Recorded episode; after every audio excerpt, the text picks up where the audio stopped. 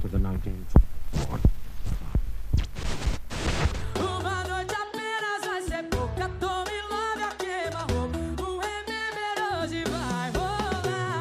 A única roupa vai ser de cama. Porque a sua blusa. Olá, tudo bem? Você ouviu isso, Marcelo? Dia dos Namorados está chegando e um filme daqueles bem românticos cairia bem, né? A questão é que filmes românticos são muito clichês. Esse negócio de apaixonar-se e depois chorar não se enquadra no meu perfil cinematográfico cult e pós-moderno. Nem sei do que tá falando, Marcelo. Só acho que você tinha que me levar para uma comemoração e aí depois a gente emenda e vai para outro lugar. Mas oi, você dá certo. From the dusty mesa,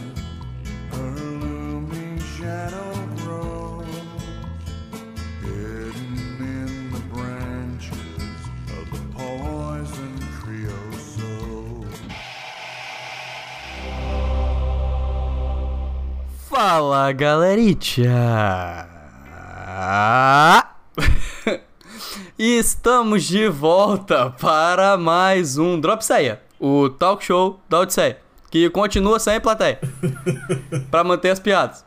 Mas eu vou continuar pegando a plateia do Chaves, porque é assim que funciona. Você sabe que a risada do Chaves parece uns cachorros latindo, né? É essa mesmo que eu uso. É. E vamos continuar falando sobre temas pesados? Mentira. Hoje a gente vai falar de, de coisa mais tranquila. Mas o convidado é de peso. 110 quilos pra ser exato. O convidado de hoje não é o William. Olha que surpresa! o convidado de hoje é o Thiago Walker, voltando. Ele participou da segunda edição do Drop Ceia, foi banido desde então porque não tinha me chamado para o NAN. E aí eu bani ele do Drop Ceia, é, porque era necessário esse banimento. Tanto que ele não participou do de plano de sequência. Mas aí agora ele corrigiu o erro e eu convidei ele de novo. Revoltante isso. Revoltante.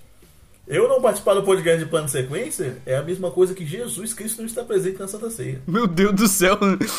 Pesado, pesado essa. pesado, pesado. Ai, ai.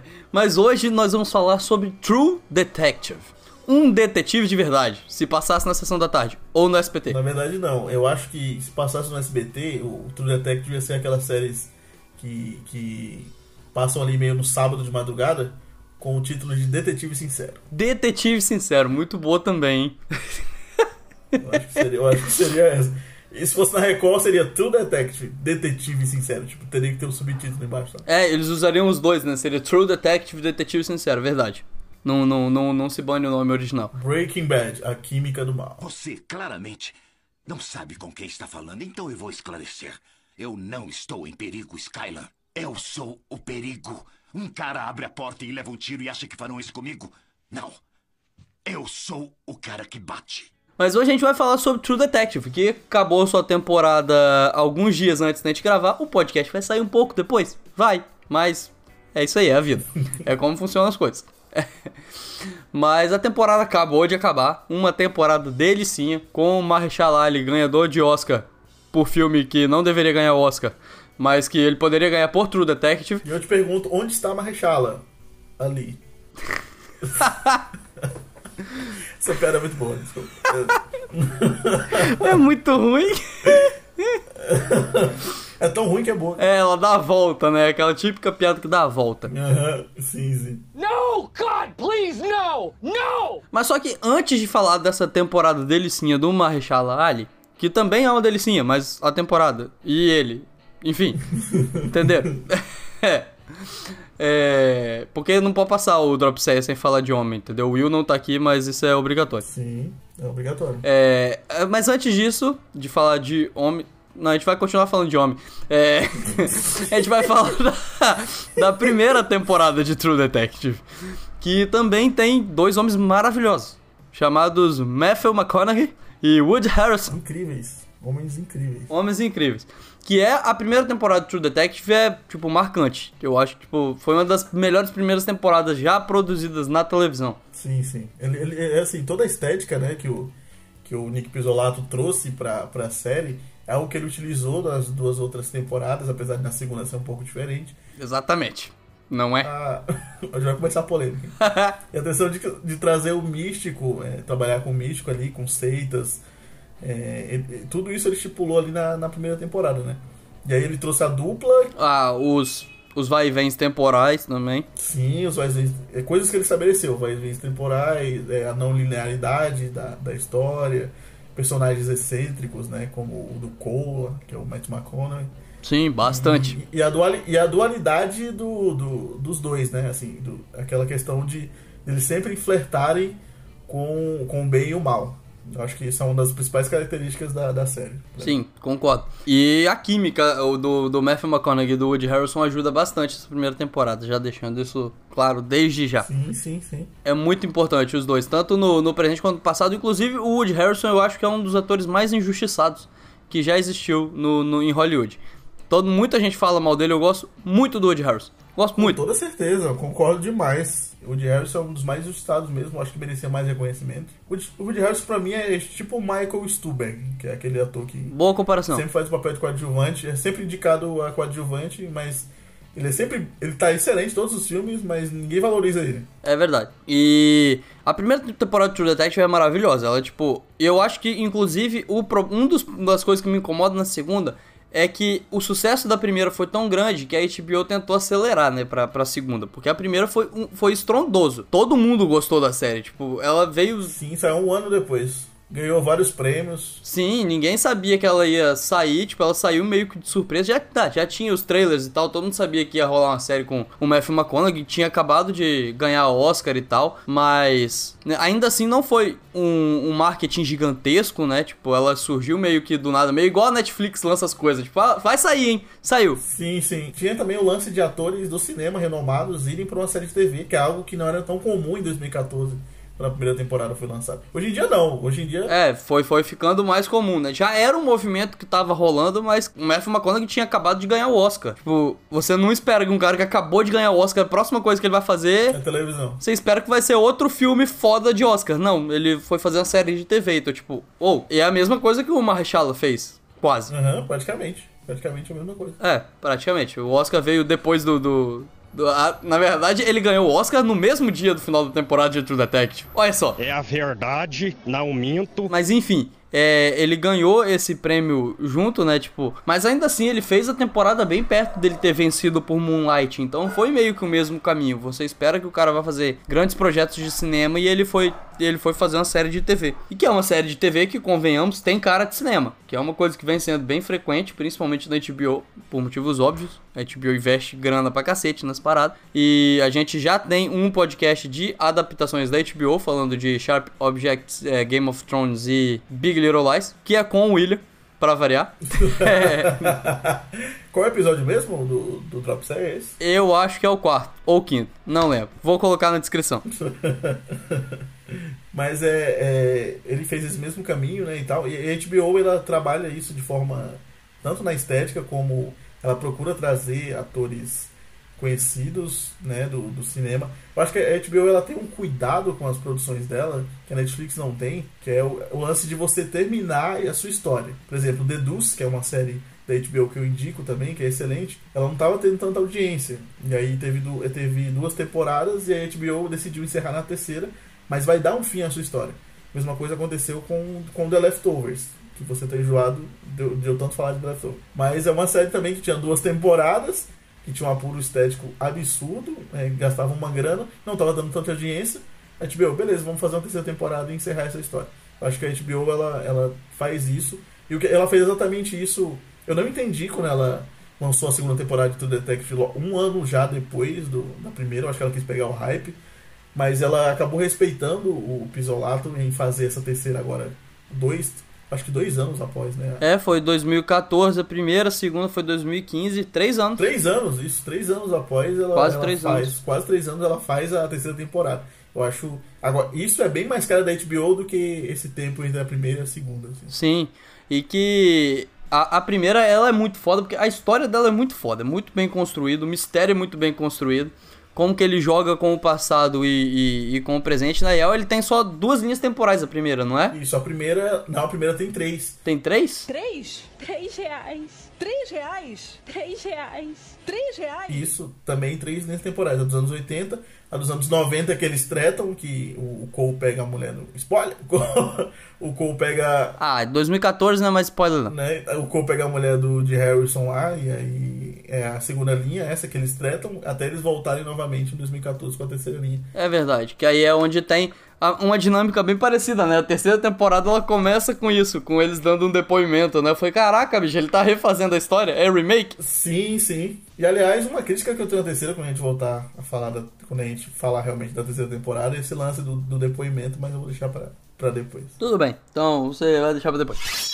Mas só que a primeira ela constrói muito bem a história, é um mistério muito foda. Eu acho que eu gosto muito da terceira, e o que deixa a primeira, uma das coisas que deixa a primeira ainda acima da, da, da terceira é o fato de que eu acho o mistério melhor. O mistério da primeira é muito mais foda. E, e como ele brinca com, com toda a parada do misticismo que você falou, né? Então tem seitas satânicas, mas ao mesmo tempo tem políticos corruptos. E aí ele junta isso num, nu- junta isso num bem bolado, muito, muito massa. Sim, é o lance do Rei Amarelo, né? Aham. Eu, assim, eu acho a terceira, eu acho a terceira e a segunda temporadas mais pé no chão. O, o- tipo, o humano é o mal, entendeu? E, e a primeira temporada não, ela briga com isso, ela briga com o humano é o mal e briga com, com o lance da seita, com o misticismo e tal. Eu, eu não sei se eu acho o mistério da primeira melhor do que o da terceira, no sentido de, de, de, de ser melhor mesmo, entendeu? Ela tem que passar pelo teste do tempo pra mim, pra poder ver, mas eu gosto muito do mistério da terceira porque ele é, ele é humano, sabe? Ele mostra o pior do ser humano.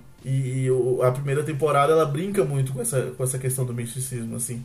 E até nos devaneios do próprio Cole. Eu, eu acho isso muito legal no True Detective, porque cada temporada ela brinca um pouco com o que o personagem passa na sua vida pessoal, assim. O- eles estão num mistério totalmente místico, e o Cole é, místico, é um cara místico, se você ver. Ele aparece do nada na vida do, do personagem do Woody Harrison, e aí os dois estão no carro, e aquela coisa, o Woody Harrison é um cara super terreno, é um cara que é, é casado, tem filhas, trai a mulher, Com a Alexandra Daddario, deixamos claro, sim, que fique claro, numa cena incrível, cena icônica da primeira temporada. cena maravilhosa, inclusive, beijo pra Alexandra Daddario que estamos ouvindo.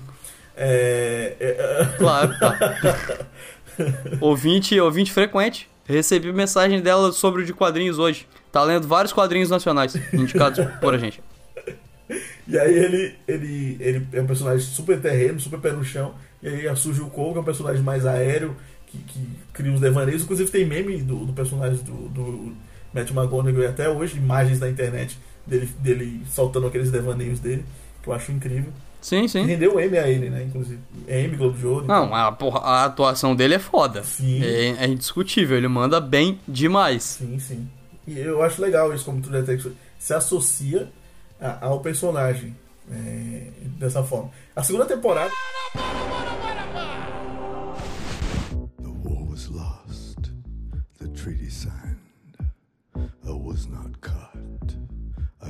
the line. I was not caught, though many tried. I live among you, well disguised. A segunda temporada, que é a temporada que você não gosta, Não, eu não falei que eu, eu não falei que eu não gosto. falou sim. É, não,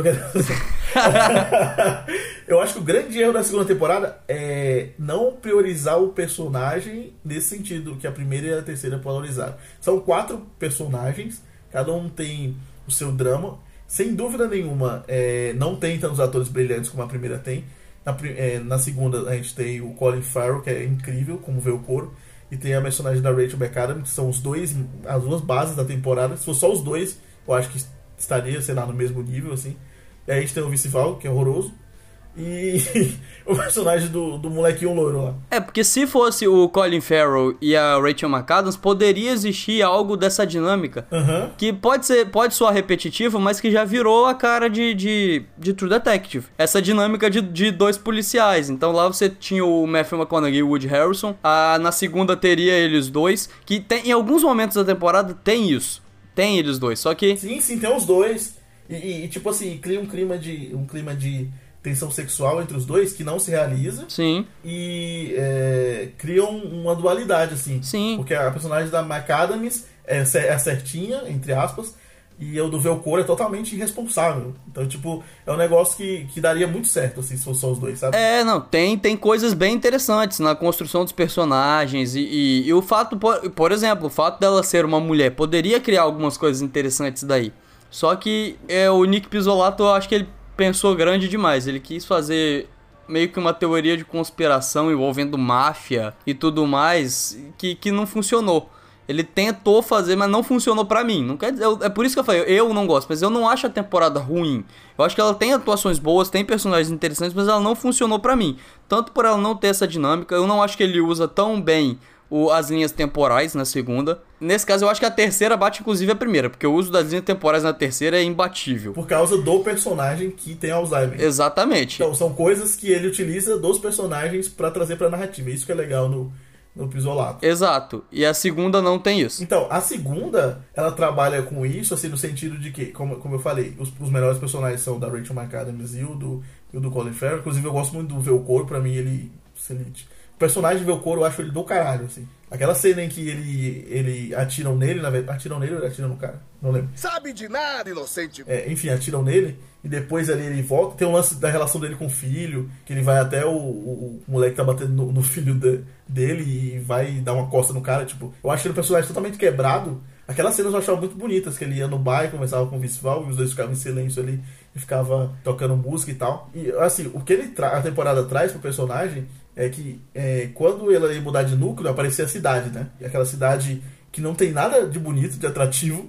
É, mostrava assim em cima as rodovias todas todas é... É uma parada muito novelesca, tá ligado? Tipo, não a- a- as, as três temporadas fazem isso só que a diferença é que na primeira e na terceira era o campo aquele campo meio interiorano sabe na primeira tem essa parada interiorana na terceira também porque se passa ali perto do lago de Ozark né É. e a, a segunda ela é urbana então ela mostrava ali todas as pontes cruzando e tal. É até uma alegoria com a vida dos personagens, pra mim, pra mim pelo menos. Que, tanto o da Rachel McAdams, que ela tinha todo um passado sombrio, e o do próprio Velcoro. Né? Assim, são os dois melhores personagens. Pra mim, o grande erro dessa temporada é ele trazer o personagem tanto do Vice Valg, que ele meio que tentou humanizar o vilão com aquele lance da, do papel machê. Eu achava ridículo.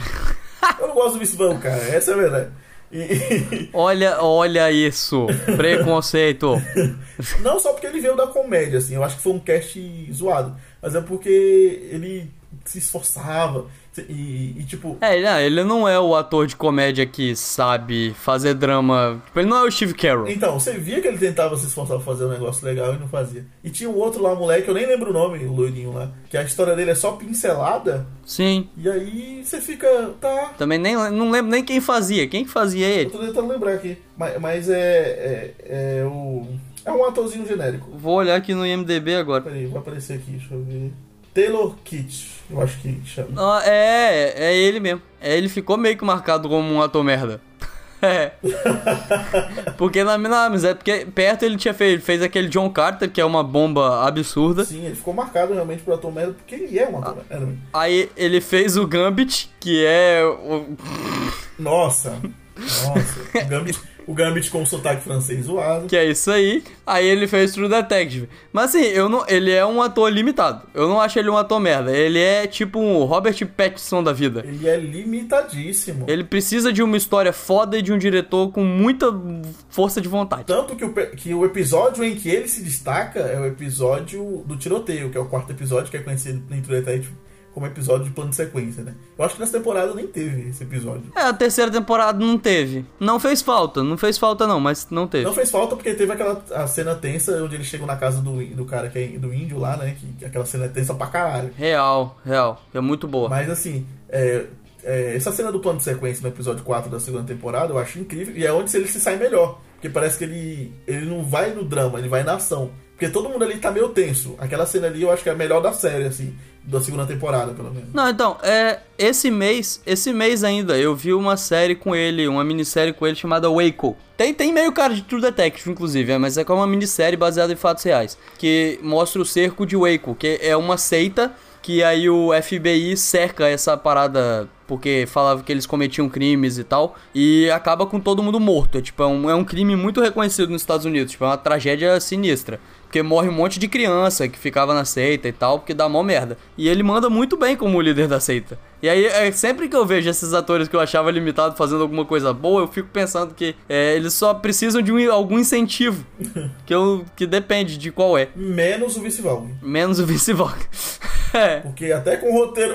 Porque até, porque até com o roteiro do Nick Pisolato, o cara não consegue se destacar, meu. Vai se destacar com quem, vai? É, no caso do Taylor Kitsch, o roteiro do Pisolato, ele, ele deixa o personagem meio de lado. É, ele fica. Ele é o quarto elemento ali, ele é meio escanteio ali. Tanto que a, a investigação. Ele não tem, ele não tem espaço. Então, a investigação é o personagem. É, é o Velcoro, o personagem do Colin Farrell e o da Rachel McAdams, que é Amy. E aí ele chega como o terceiro policial da parada. Sim. É como se. É um personagem que foi adicionado depois, sabe? E ele fica meio que de fora, sabe? É aquela parada, sabe? A dinâmica de True Detective é de dois detetives, tá ligado? E aí tem esse terceiro ali, sabe? Eu não quero esse terceiro. Eu meio que não ligo pra ele. E o próprio roteiro não liga pra ele. Aí fica meio estranho, sabe? Fica meio deslocado. Sim, então, o próprio roteiro não liga pra ele. E assim, eu não, eu- não é nem a questão do terceiro elemento. Até porque, se você pegar a primeira temporada, ela tem é, a personagem da Michelle Monaghan, que é a mulher do, do Woody Harrison. Sim. E ela também tem bastante destaque e ela move a história. E na terceira a gente tem a, a mulher do Wayne, né? A Carmen é jogo. Maravilhosa, incrível. Lindo. Incrível. Essa mulher é linda. E nas três linhas do tempo ela é linda. É, e aí ela. Mas na terceira ela nem aparece, doido. Não, ela aparece na quarta, que é. Que é... Ela tá morta. Não, ela aparece na quarta linha do tempo que é criada naquele. Quando ele vai deixar a mina na faculdade. Ou no último episódio, quando ele vai ver ela lendo. Ah, é real. Que, que só tem duas cenas, né? É uma linha temporal que tem duas cenas. Sim, sim. Mas eu classifico como quarto, me deixa. tá bom. e aí, tipo, é, eles são personagens femininas fortes que têm um certo destaque. E aí eles, eles trouxeram, na segunda temporada, eles trouxeram outro policial pra tornar, sei lá, entre aspas, esse personagem forte e acabou que ele não é esse personagem, né? Ele não é esse, esse terceiro elemento. É, e aí eu acho, eu acho que, tipo assim, não é um problema dela ser urbana. Eu lembro que eu vi muita gente falando, ah, é porque ele fugiu da- do campo e tal. Eu não acho que esse é o problema, ele pode fazer uma história urbana tranquilamente. Não sei. É, mas só que eu acho que ela é uma temporada. Você pode até gostar, mas ela é a temporada mais fraca das três, isso é, é evidente. Não, não, eu concordo, eu concordo que ela é a temporada mais fraca. E o erro dela, como a gente já falou aqui, pra mim é a proximidade com a É primeira. a pressa, A né? primeira tava muito fresca na nossa mente. Porque assim, a primeira temporada ela saiu em janeiro de 2014. A segunda ela saiu no segundo semestre, acho que é agosto de 2015, se eu não me engano. Não foi exatamente um ano depois. Sim, sim. E aí ela tava muito fresca ainda, porque o Emmy ele acontece em setembro, né? Então em janeiro a gente tava vendo o, o- o- tava vendo o Woody Harrison e o Matt McConaughey, McConaughey, McConaughey, é, fazendo a série. Em setembro a gente viu eles ganhando o Emmy. Aí lá em, em- no Globo de Ouro eles estavam também. E aí em agosto já é lançada a série. Assim. É tipo muito. É uma proximidade muito, muito grande na nossa mente. Eu acho que se tivesse dado pelo menos uns dois anos. Eu acho que é uma proximidade, te interrompendo sem querer, mais querendo. Ah. É. ela, é, ela é uma proximidade que, tipo, a própria temporada meio que tem essa, esse desleixo em alguns momentos. Inclusive, o te falou, o personagem do Taylor Kitsch tem umas coisas que parecem feitas meio às pressas. Tem coisas que funcionam que eu acho que ele já tinha pensado bem antes. Porque o Nick Pizzolato ele escreve livro e tal. Então, tipo, ele deve, ele deve ter um caderninho de ideias de coisas policiais pra fazer. Eu acho que ele é muito a cara dele ter essas coisas. Então eu acho que ele já tinha meio que a ideia de algumas coisas ali, tipo o personagem do Colin Farrell e da Rachel McAdams, que são bem desenvolvidos, mas tem coisas ali que não são, sabe? O Vince Vaughn parece meio deslocado, o Taylor Kitsch parece deslocado, parece coisa que ele tentou entafunhar pra dar tempo de ter a quantidade de episódios, por exemplo, não sei se o que ele tinha criado tinha menos episódios. E aí a pressa, a pressa de ter que fazer oito episódios na, naquela velocidade, ele, ele acabou jogando uns personagens desinteressantes. Eu acho que isso prejudica. E, e o fato de ser próximo também, igual você falou, a gente tinha acabado de ver o Matthew McConaughey ganhando, e aí volta as imagens do, do personagem dele, e a segunda temporada não tem um personagem tão forte quanto o do Matthew McConaughey. Aí você fala, tipo, ah, poxa, eu queria ele. E a expectativa é muito alta, porque é um elenco estelar também, pô. Se você pegar É. o Colin Farrell, é, vem do cinema, a Rachel McAdams vem do cinema, já foi indicada ao Oscar e tudo. Faz um filme meio merda, volta e meia? Faz um filme meio merda. Mas quem nunca? Faz, faz. O Taylor, o Taylor Kitsch faz um filme merda, o Vince Vaughn também, só que são é, atores de cinema.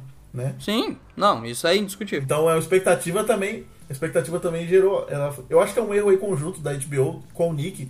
Eu acho que o Nick ele tava empolgado também. Se você vê nas entrevistas, ele, ele tava um cara empolgado pra fazer a, a segunda temporada, entendeu? Eu acho que foi um erro aí conjunto. Ele, ele queria fazer isso, a HBO falou, ah, beleza, ano que vem então. E aí aconteceu, entendeu? Ah, não, não tô falando que é culpa da HBO, não. É tipo assim, é igual tô falando, eu acho que ele já tinha parte da ideia, aí ele falou, não, tô empolgadaço, bora fazer. E aí no meio do caminho eu acho que ele percebeu que ele não tinha o conteúdo todo, sabe? E aí ele meio que, ah, então vamos colocar esse bicho aqui. E aí ele não dá certo, sabe? Tipo, Ela não é uma temporada redonda. Não que ela seja horrorosa, mas ela não é uma temporada redondinha. Não, sim, sim, eu concordo plenamente. Eu gosto muito da segunda temporada, eu acho ela diferentaça, assim. Eu não sou uma pessoa que, que acha ela horrível, porque as pessoas. Eu só vejo comentários da galera falando, nossa, porque a galera compara com a primeira temporada, aí quando a gente falou, eles estão certos no sentido de proximidade.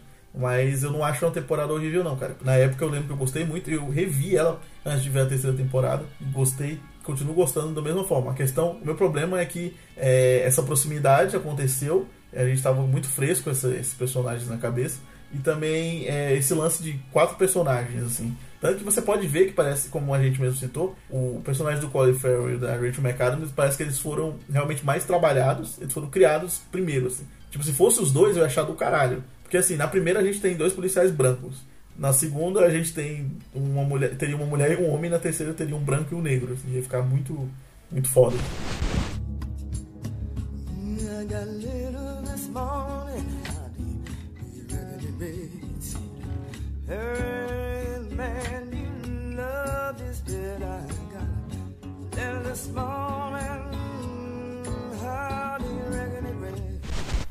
E aí, já que a gente. é, na verdade, a gente falou da terceira desde o início, que a gente tá comparando as temporadas. Mas essa é a hora que eu corto, coloco a musiquinha da terceira temporada, que é muito boa. Like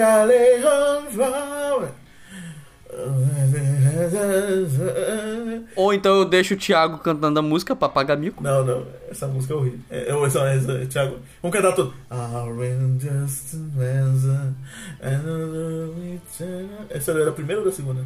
Eu acho que essa é da primeira. Essa é a primeira. A da segunda é Nevermind. Nevermind. Never. Vai, continua. cantei todas. Cantei todas.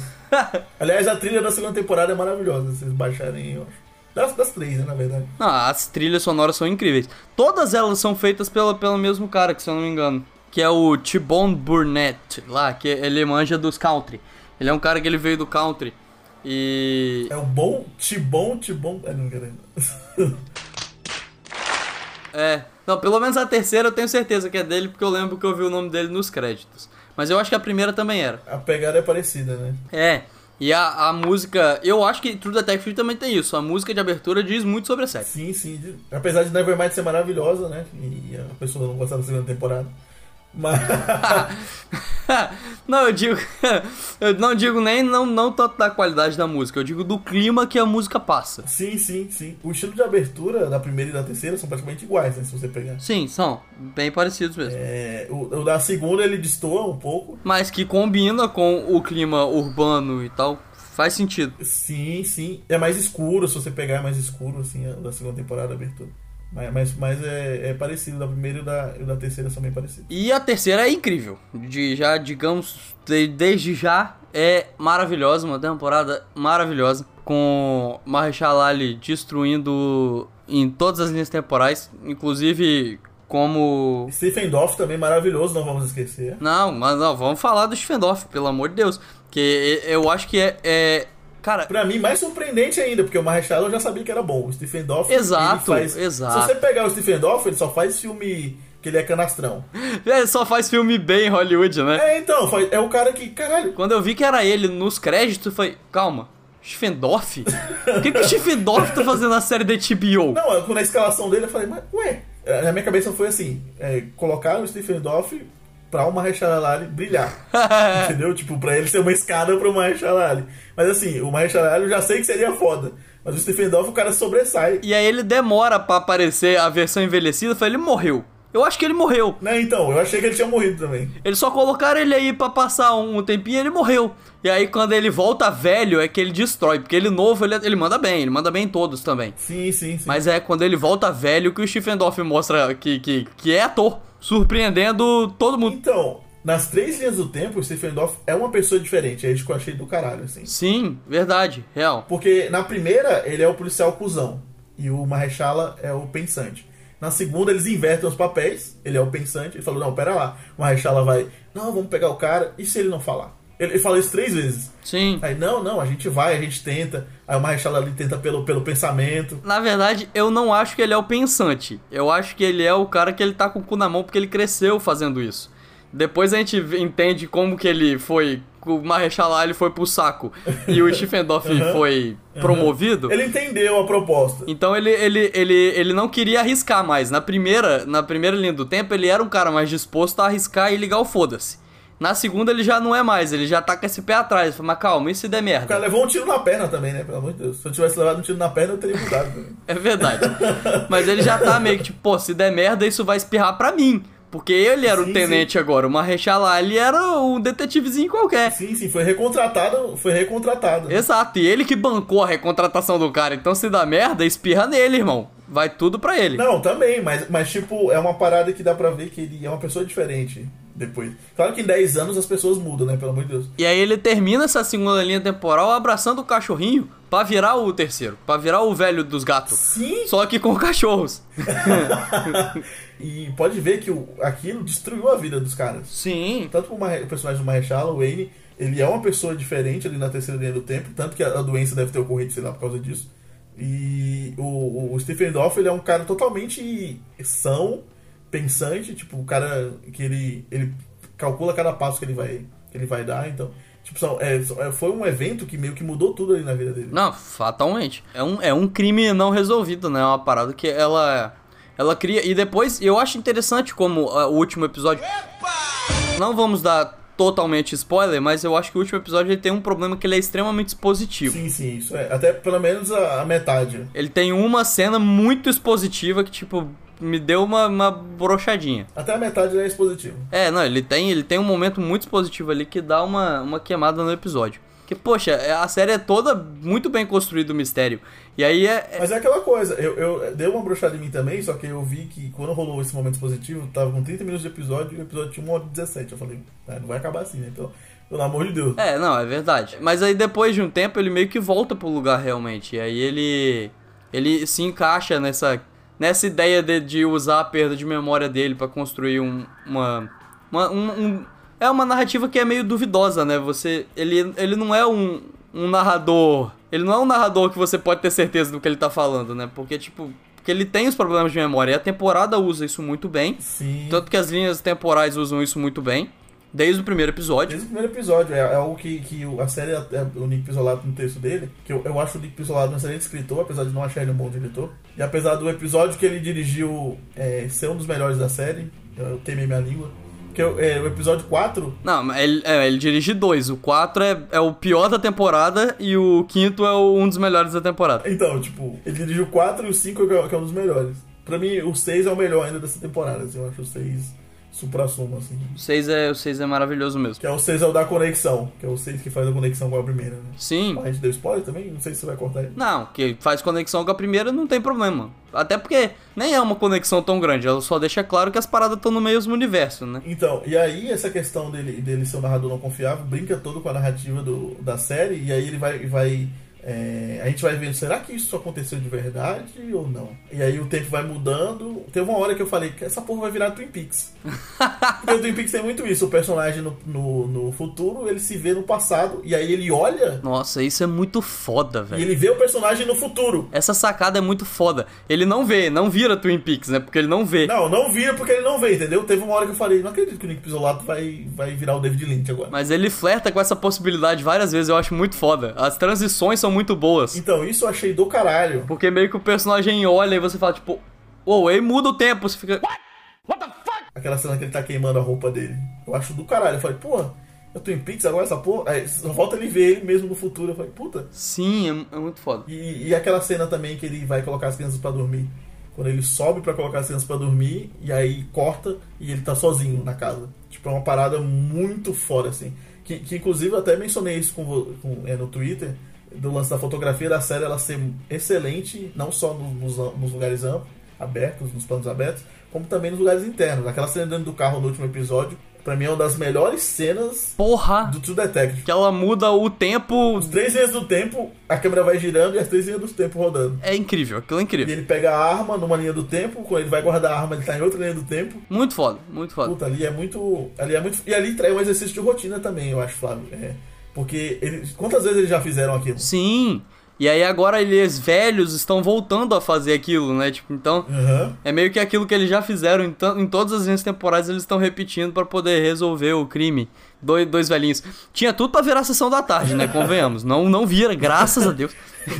Virou um antes de partir com Morgan Freeman e Jack Nicholson. Antes de partir. Pô, velho, podia ser o antes de partir 2. Mas ali, na, no bucket list dele tá só uma coisa, né? Resolver o crime. Resolver o crime. Resolver o crime. Resolver o crime. mas é, mas é aquilo, mas é exatamente isso. Esse negócio de dele ter essa fissuração e resolver o crime é exatamente o que a primeira temporada também fazia muito bem, porque isso, o fato dele não resolver esse crime é meio que afeta a vida toda dele, né? Tipo, na primeira temporada, o fato dele ter que abrir mão é, leva ele pra uma posição mais baixa, então ele fica na bad por muito tempo, sendo tipo atendente da, da, da polícia. Aham. E aí, na, na- depois, ele tem que se aposentar. Ele literalmente se aposenta da polícia. E eu não, eu não sei o que, que ele fez o resto da vida. Que a série não fala o que, que ele fez o resto da vida. É, a série não, não mostra o que, que ele. O que, que ele. Porque ele se aposenta nos anos 80, aí nos 90 ele volta e aí não. Não, ele se aposenta nos 90. Ah, perdão. Nos anos 80 ele vira atendente. Ah, é, é verdade, ele vira atendente e ele volta. E aí tem uma cena que, que. Aliás, é uma crítica que eu tenho, apesar de eu gostar muito da, da jogo é, eu acho que as cenas dela são descartáveis nesse último episódio. Todos, todos, menos a, aquela que ela confronta ele, No bar. é, quando ele tá velhinho. A cena do bar. Não, pra, é, ah, a cena do bar é boa e a cena quando ele tá velhinho, mas todas as outras pra mim, aquela inicial não tem sentido nenhum pra mim. Ah, sim, a tá. cena inicial tá. do, do último episódio. Mas assim, é, eu acho interessante é, no sentido de que ela fala pra ele, mano, você, qualquer coisa que você fizer, você vai ser excelente. Então ele, a série não precisa mostrar o que, que ele fez ali dos anos 90 até a aposentadoria. Sim, sim. Não acho que é um problema, não, mas só que não, não mostram, né? Tipo assim. Mas ele deve ter feito. Ele deve ter feito o que todo detetive aposentado nos Estados Unidos faz, vira segurança. De segurança, é, eu também acho. Porque ele tava ali meio de paletó, né, quando ele chegou. Ou detetive particular. Também, também. Eu acho que pode ser também. Mas ele vivia bem, né? Pelo menos dava pra ver. Ele pagava a faculdade bem e tal pros filhos. Não, ele vivia bem, é. Ele não. Mas só que ela também. Ela, ela vira uma escritora de sucesso também, né? Então não é só ele. Não, sim, sim. É, os dois, os dois se ajudam ali e tal. Outro, outro lance também que não é estereótipo, né? Ele não, não mostrou uma família negra e tal. Tanto que é, é, eu acho que o Nick Pisolato ele, ele acerta nesse sentido, porque ele pincela isso no, num dos primeiros episódios que os dois estão conversando e jogando. Acho que eles estão bebendo e jogando alguma coisa ali. No, acho que é num, não sei se é num estacionamento abandonado. E aí ele fala da questão racial, né? O Marshall Ali fala: se eu fosse negro, você estaria comigo? Alguma coisa assim do tipo.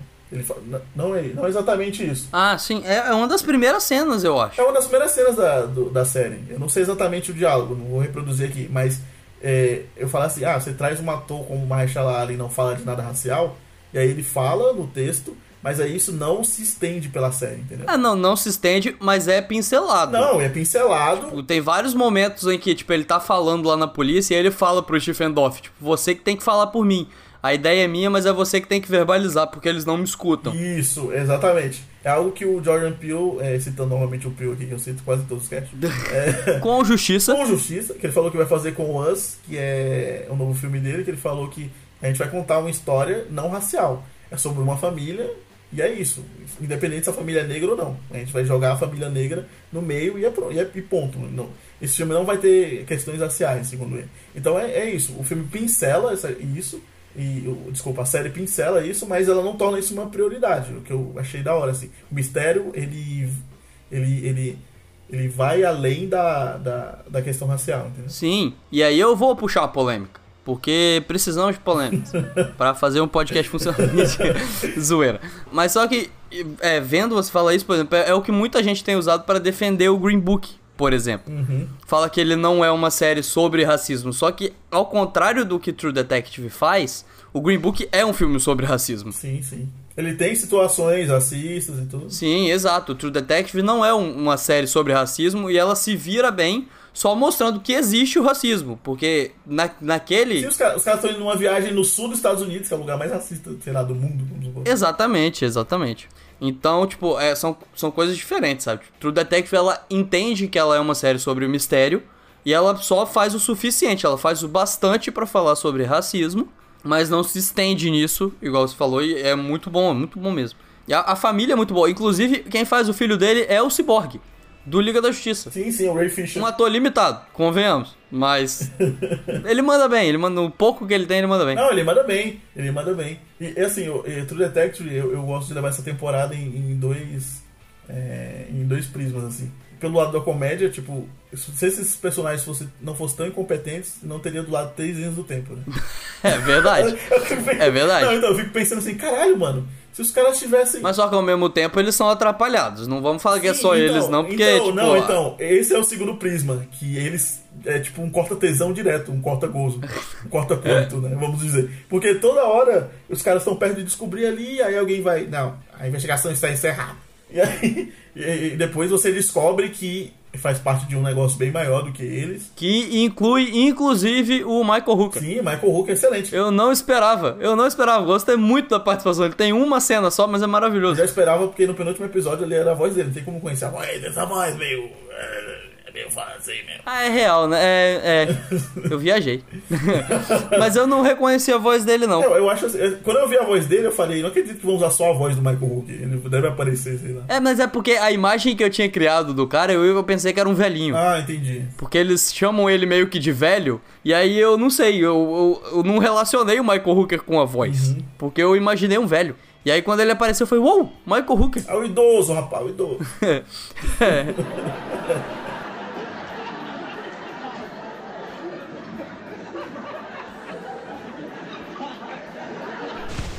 Então, é, o lance do depoimento é algo que eu tenho como, como ruim nessa temporada. É, eu acho que ele foi suficiente pra. Ruim não, assim, é um, ponto, um dos pontos fracos. Ele foi bom pra esclarecer as coisas no início, mas no final ele é esquecido. Sim, sim, sim. Tipo, no final você não vê é, ele dando depoimento mais pra ninguém. Eu acho que ele, ele foi usado pra mover a história, como na primeira temporada, mas se você ver o último episódio da primeira temporada, ele continua dando depoimento, entendeu? E no último episódio dessa, ele não deu mais um depoimento. Tipo, tanto que certas. surgiu aí umas teorias na internet que a menina que tava entrevistando ele podia ser a menina lá do. do a menina desaparecida, né? A Julie. Ah, mas eu, eu também pensei isso. Não, teve uma hora que eu pensei também. Eu falei, será que é ela? Porque ela sabia muito sobre o caso, né? Mas, mas no último episódio, pode ver, ela foi abandonada completamente, né? Não teve nenhuma menção. É real. ao- Ela nem aparece, né, no último. E tem, e, e na real ela deveria ter aparecido porque ela também tem uma subtrama com o filho, né, que é muito mal abordada. Tipo, É, só pincelada também, mas aí é diferente da questão racial, né? A questão racial é um negócio importante. Isso aí eles só citam e pronto. Não, é, isso, isso foi jogado dentro da trama e não, não precisaria estar ali. Não, não Se você tira o caso. E é. Pequeno spoiler. Se você tira o caso dela com, com o filho dele, tipo, não interfere em nada no restante da narrativa. Tipo, é, poderia ser só uma, uma pessoa da televisão que foi procurar pra. Porque aqui esses programas tipo linha direta, tá ligado? E vamos fazer uma entrevista com esse cara. Não, não, não existia a importância dela ter o caso com o filho, sabe? Eu, eu acho que ficaria mais aceitável ela ser só uma jovem, ambiciosa, repórter que quer resolver tudo, entendeu? Sim. Quer fazer um documentário fodão pra faculdade, entendeu? Qualquer Sim, coisa sim, desse sim. tipo. Então, é, não precisaria ter esse subtexto, né? É meio, é meio bizarro. Eu acho que ela, eu concordo, ela é meio mal utilizada mesmo. Mas é uma boa atriz, mas ela é mal utilizada. Não, é uma boa atriz, é uma boa atriz. Tem aquela cena que ela confronta ele com várias imagens. Sim. Eu acho, e ele começa a ficar meio confuso, assim. Eu acho foda essa cena, é muito foda. Confusão essa que já.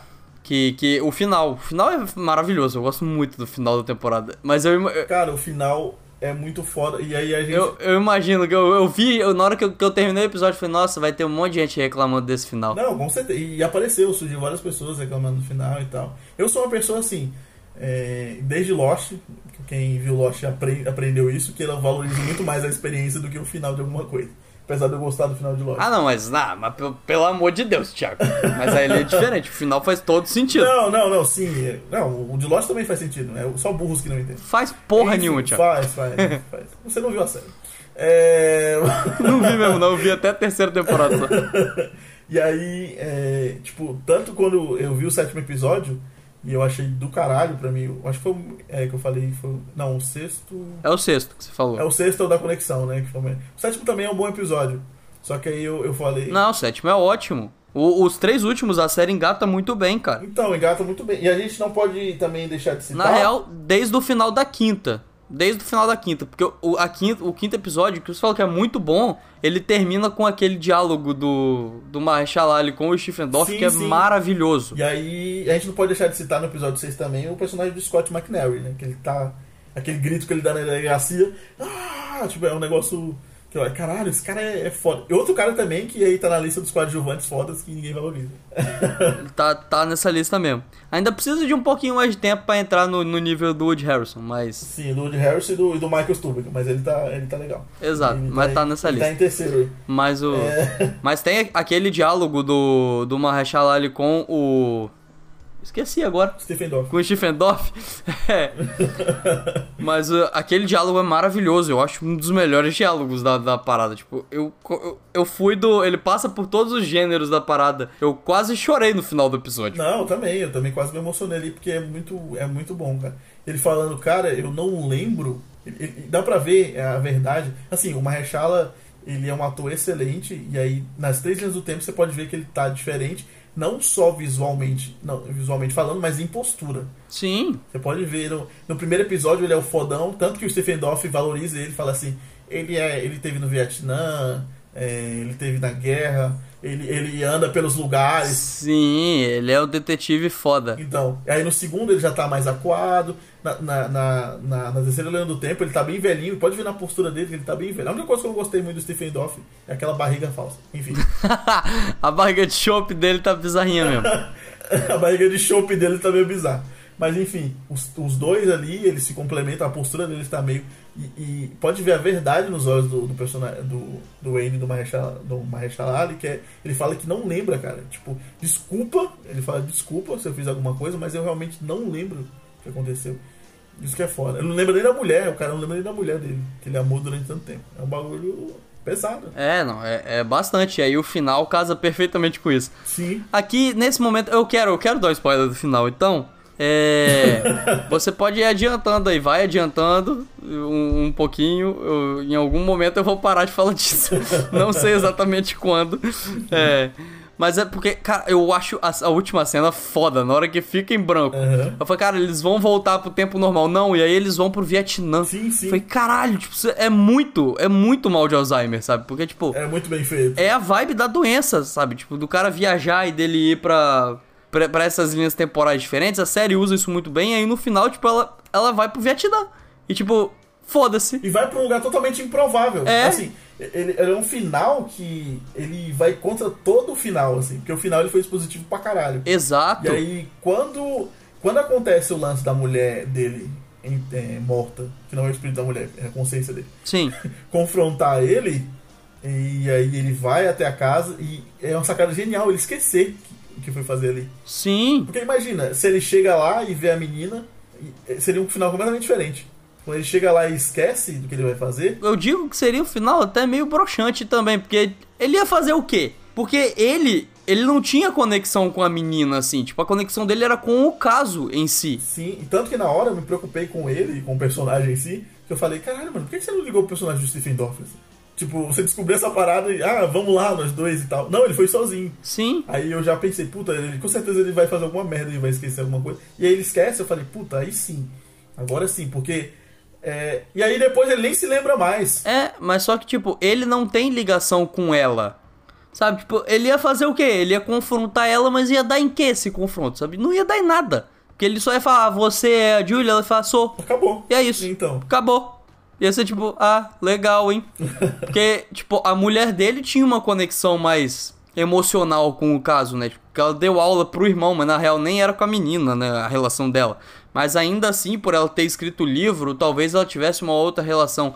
Mas ele não, a relação dele era, era pura e simplesmente porque ele necessitava de uma conclusão. Então, ia ser um final meio que meh. Mais ou menos, mais ou menos, mais ou menos. Eu acho, se ele não esquecesse. Mas o fato dele esquecer é genial. Porque a gente sabe do, do final e ele não sabe. Tiago? Não, é que a Crush mandou uma mensagem aqui, eu dei uma parada.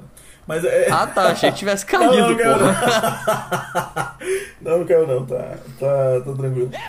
Glorificar de Pedres! Mas é, é exatamente isso, assim. E na hora que ele vê as criancinhas andando de bicicleta, como você mesmo falou, eu achei que ia voltar tipo, pro tempo normal, assim, entre aspas, né? E aí ele quebra a expectativa quando ele volta pro Vietnã. Nossa, eu fiquei, eu fiquei meio com medo de dar merda nessa hora, na real. Foi, caralho, vão sequestrar essas crianças, puta que me pariu. Mas eu falei, ah não, tá acabando o episódio, então. ah, eu sei lá. Foi aí eles terminam com a puta de um gancho e falam, ah, seus filhos da puta. Mas é, tipo, foi- pra mim foi uma história fechadinha. Na verdade, eu não achei que iam sequestrar. Eu achei que, tipo, que ele ia pensar que estavam sequestrando, sabe? Que a mente dele ia se confundir. Ah, esse meio que tem um surto, né? Ele ia falar, tipo, caralho, deu ruim aqui. Ah, ali- aliás, outra coisa foda do, dessa temporada, aquela cena em que eles estão lá no jardim conversando com a possível testemunha, que fala do homem do, de um olho só, né? O negro de um olho só. Sim. É, que você vê claramente que o Mahershala ele sai da investigação pro mundo de um dele. Que ele fala com a menina do lado, que é o nome, esqueci agora o nome da, da filha dele.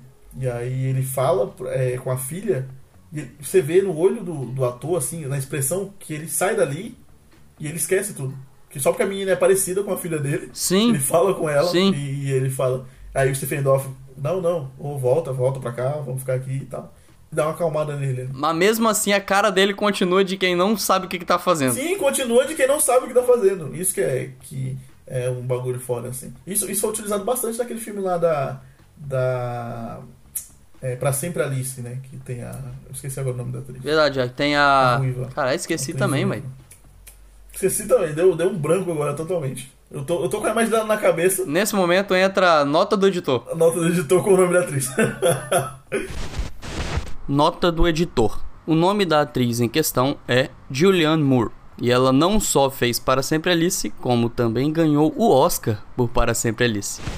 Mas é, tipo, é, é, lembrou muito esse filme, assim, o modo que ele trabalha essa questão do Alzheimer. Mas eu, eu acho que o Nick Pizzolato usou as- é, tanto o visual da série, uma característica já que já vinha desde a primeira temporada, como a narrativa, e aí conseguiu fazer isso de forma muito bem feita. E é uma sacada muito boa. E que meio que diferencia a série, né? Porque, tipo, você tem um, um detetive que esquece as paradas, sabe? Nossa, sim, e, e aí não fica assim, todo mundo reclamando, alguma galera reclamando que ah, tá muito parecido com a primeira temporada. Aí tem a questão que a gente já falou, que é o clima interiorano, que são dois detetives, um diferente do outro. Mas aí, essa questão do Alzheimer, tipo, é uma das maiores novidades, assim, nesse sentido. Porque na primeira a gente tinha o Cole, que era um personagem que não tinha nenhuma doença, ele só era loucão mesmo. Ele só era. Ele só era. Tinham devaneios. É, ele só viajava por conta própria. Sim, não usava droga nem nada, ele só viajava realmente porque ele era uma pessoa isolada e pronto. Aí na segunda a gente tem toda a trama urbana, lá do Velcoro que também tinha problemas, a Rachel McAdams também que tinha, tinha problemas e tal. E aí a gente vê a terceira completamente diferente, com esse lance do Alzheimer, que não é culpa do personagem em si. E é uma parada que não é muito utilizada em geral, sabe? É uma parada que soa como novidade mesmo, sabe? Eu não me recordo de, de, de, de num momento assim de um filme policial. Tirando a amnésia não conta do Nolan, porque ele é outra doença. E é outra vibe. Não, sim, sim. É perda de memória recente, né, no caso. Goddamn right. Mas, tipo, é, é uma parada que ela é diferente no geral, sabe? É, um- é muito bom. E ele sabe usar isso, como a gente já falou e vai ser repetitivo. Mas ele sabe usar isso no- durante a temporada. Como a gente já falou e vai ser repetitivo. Mas ele sabe usar isso no- durante a temporada. Como a gente já falou e. E assim, o que eu gostei muito dessa temporada também é que ela não precisa ter tanto. A gente falou que essa é a única que não tem aquele lance do plano de sequência. Sim. E True Detective nunca foi uma série tão de ação, né? Foi uma série mais sobre a investigação em si. Aham. E aí, é, eu, eu acho também uma coisa legal que ela não tem tanta ação e mesmo assim consegue prender a gente. Bastante. E também ela trabalha bastante a índole, a índole dos personagens, né? Porque eles assassinam uma pessoa, é, tem o lance lá do. Tem lá, acho que lá nos primeiros episódios que ele joga o cara no porta-malas.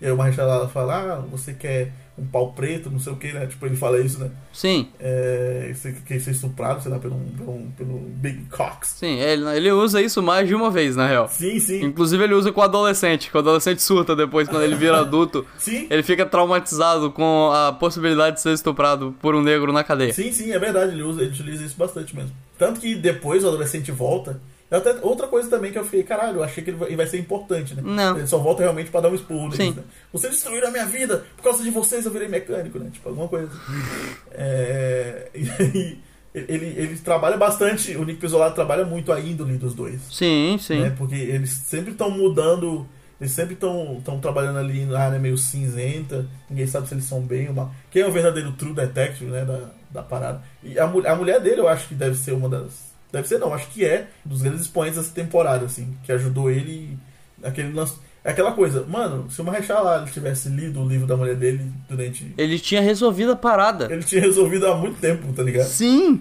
Inclusive, na, na hora que ele vai lendo lá no final, que ele fala: Ah, não, porque o, o, o pai do menino tinha não sei o que. Eu falei: Cara, como que vocês não sabiam disso antes, seus burros?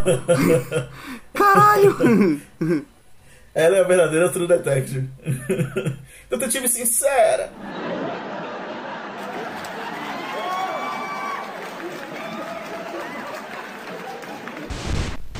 Amiga, cê tava